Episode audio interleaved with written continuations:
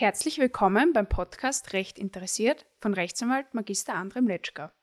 Dieser Podcast ist für all jene, die Jus- oder Wirtschaftsrecht studieren, in diesem Bereich arbeiten oder einfach rechtsinteressiert sind. Wir sind eine Rechtsanwaltskanzlei in Wien, die sich auf die Bereiche Wirtschaftsrecht und Infrastrukturrecht spezialisiert hat. André, darf ich dich bitten, dich kurz vorzustellen? Sehr gerne. Grüß Gott auch von meiner Seite und herzlich willkommen.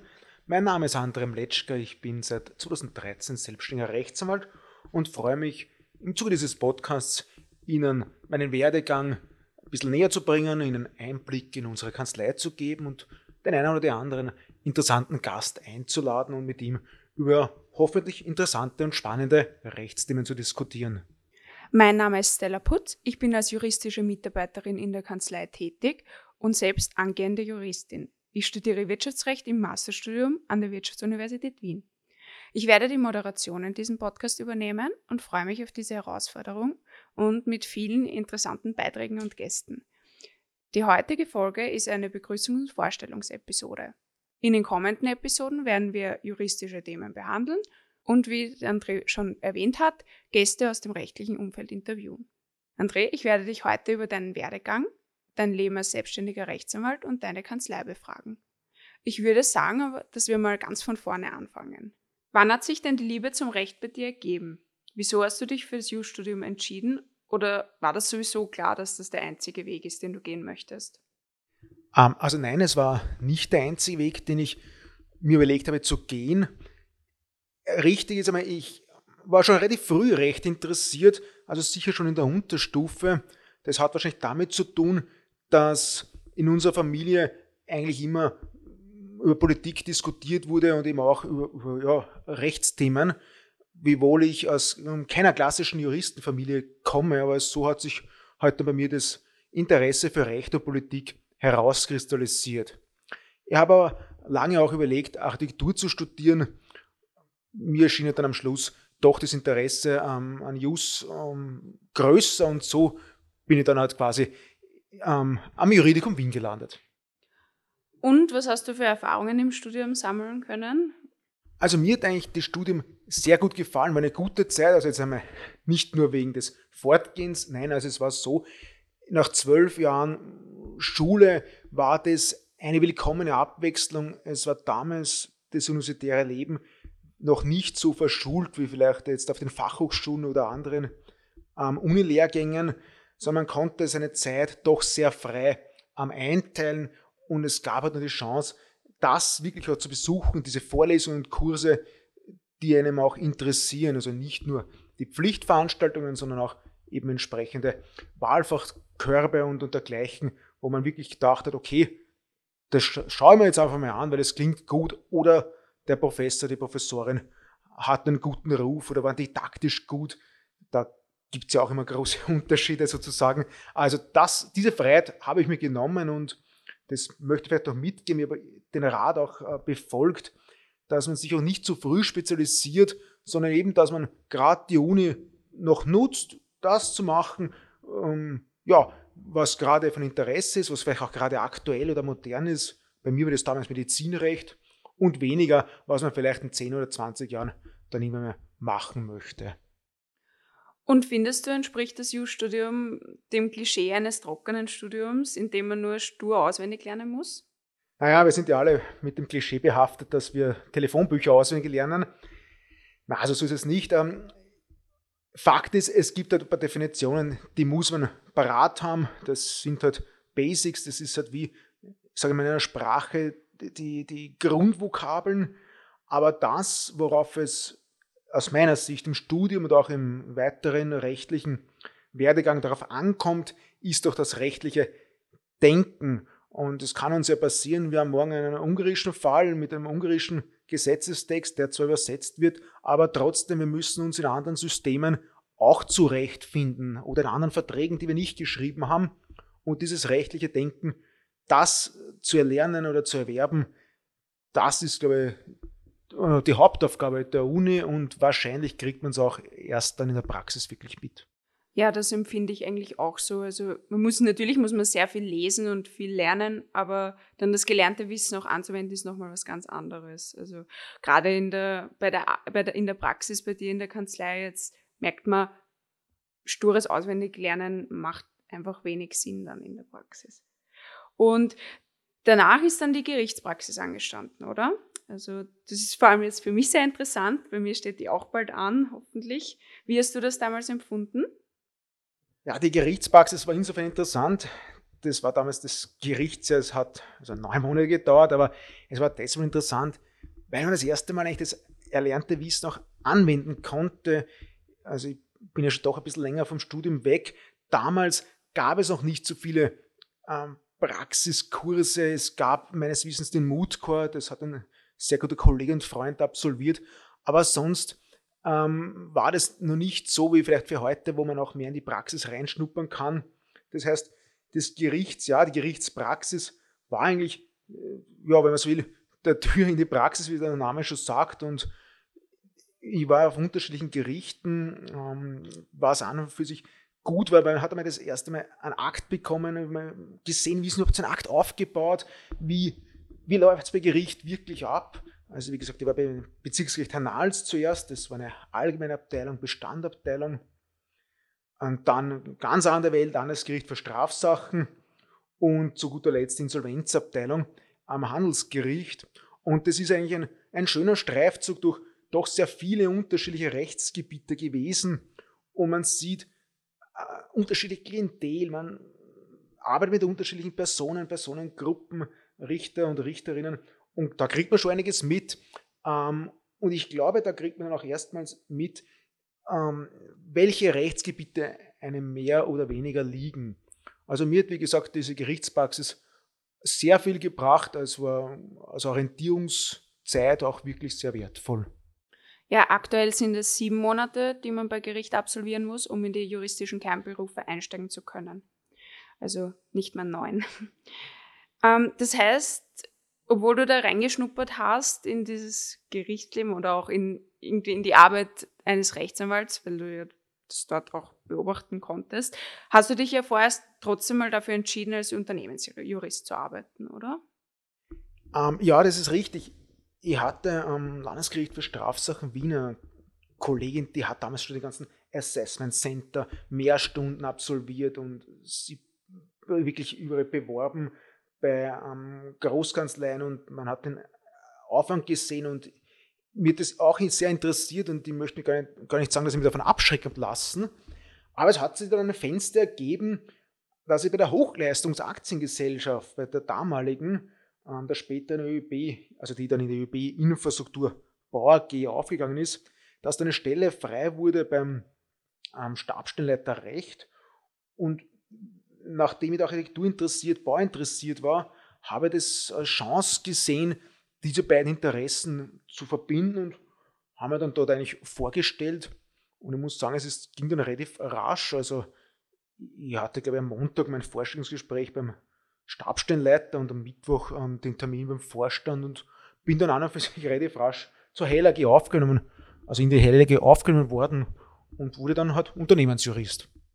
Und so rückblickend betrachtet, wie ist die Arbeit verglichen zur Anwaltei, also die du jetzt machst? Also in so großen Unternehmen ist man da wirklich mehr so ein Sachbearbeiter und wirklich ganz spezifisch in einem Bereich tätig? Oder ist, meinst du, ist es doch vergleichbar mit, de, mit deiner Rechtsanwaltstätigkeit jetzt?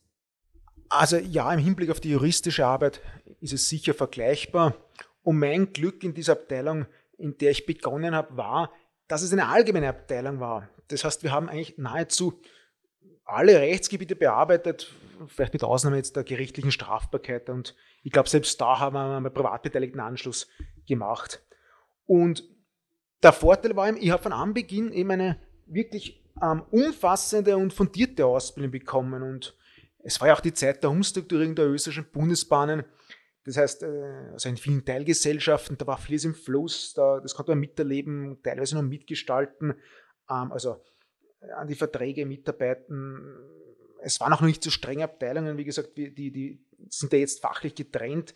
Wir waren in dieser allgemeinen Abteilung und neben dieser breiten Ausbildung gab es halt auch vielfältige ja, Chancen, Möglichkeiten, die ich wahrnehmen konnte. Warum?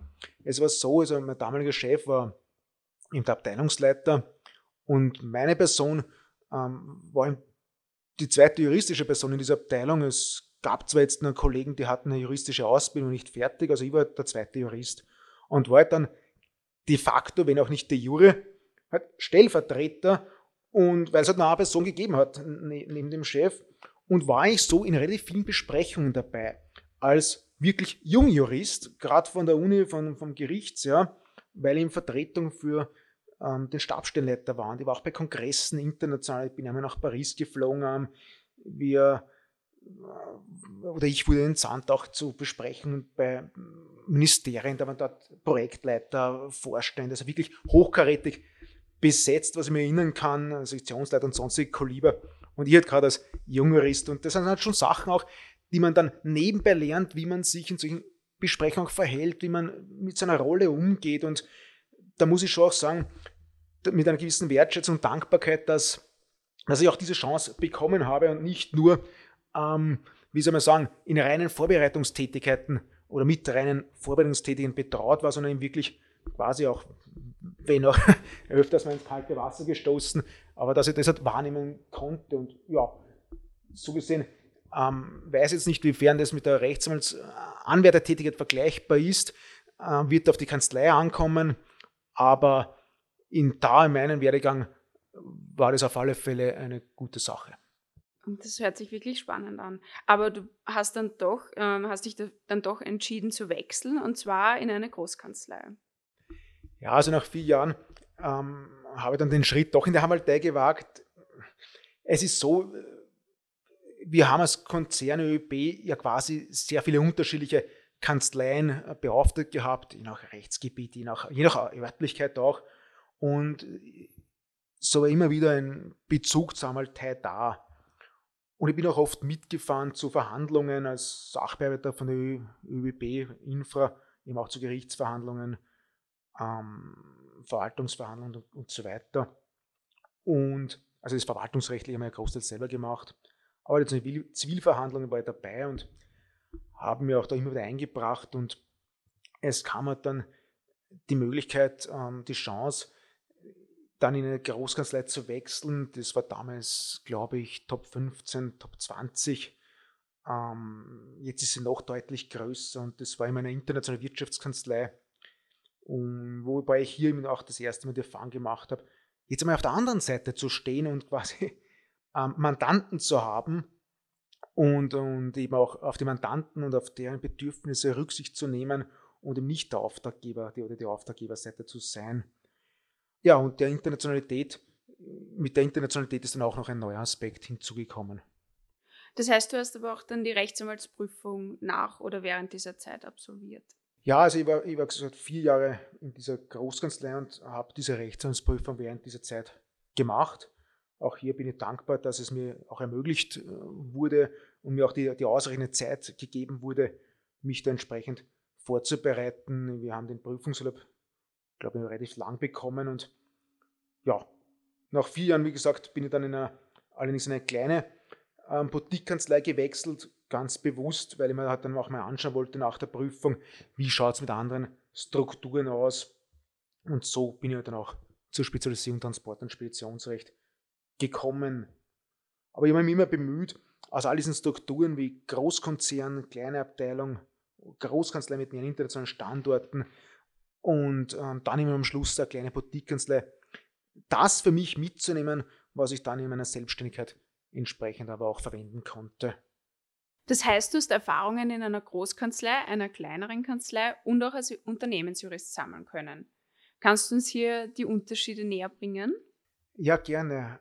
Also organisatorisch ist, glaube ich, der große Unterschied der, auch positiv, dass in größeren Einheiten wie in einer Großkanzlei Teams vorhanden sind und da hat man Kollegen, man kann auf Wissen und Erfahrung zurückgreifen, die man als Einzelkämpfer vielleicht so mit einer kleineren Struktur nicht so leicht bekommt. Man bekommt sie halt schon, aber man muss sich zuerst ein eigenes Netzwerk schaffen, das in einer Großkanzlei einfach schlicht da ist oder halt in einem Unternehmen.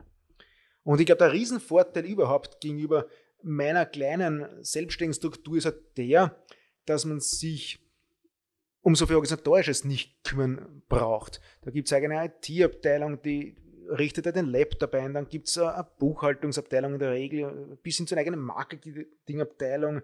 Vor allem die IT, was man halt hier als, oder ich als Chef äh, hier alles selbst wahrnehmen muss, auch wenn ich sehr bemüht bin, möglichst viel auszulagern, bleibt ja doch relativ viel an meiner Person selbst hängen. Gerade Marketing, Akquise kann man schwer auslagern. Also das ist das organisatorische, der organisatorische Unterschied.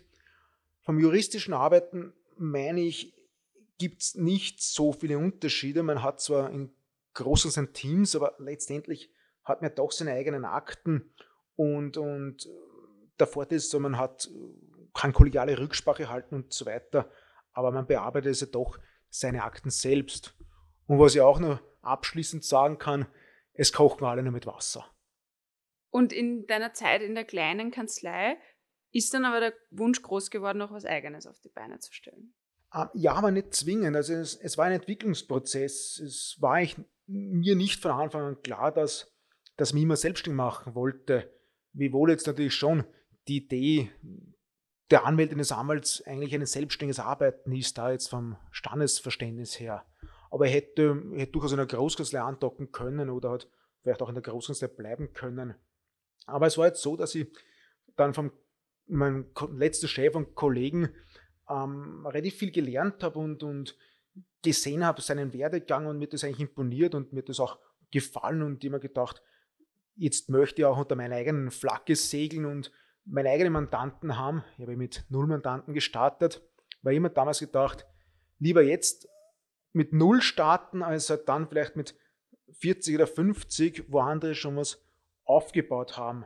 Da habe ich halt lieber schon zuerst, ja, ich möchte jetzt nicht sagen mühsam, aber die Aufbauarbeit ist immer eine mühsame und, und sicher auch mit ein bisschen Risiko behaftet. Aber ich habe das halt dann entschieden für mich, dass ich auch unternehmerisch arbeiten möchte, eben, wie gesagt, mit meiner eigenen Kanzlei. Das ist eben ein gereifter Prozess, aber ich habe ihn bis dato nicht bereut. Vielen Dank für deine interessanten Ausführungen. Über die Kanzleigründung und deren Herausforderungen werden wir auf jeden Fall eine gesonderte Podcast-Folge aufnehmen.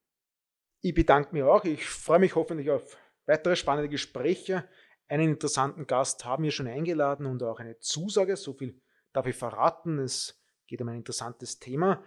Und in diesem Sinne, vielen Dank. Auf Wiedersehen. Vielen Dank fürs Zuhören und bis zum nächsten Mal.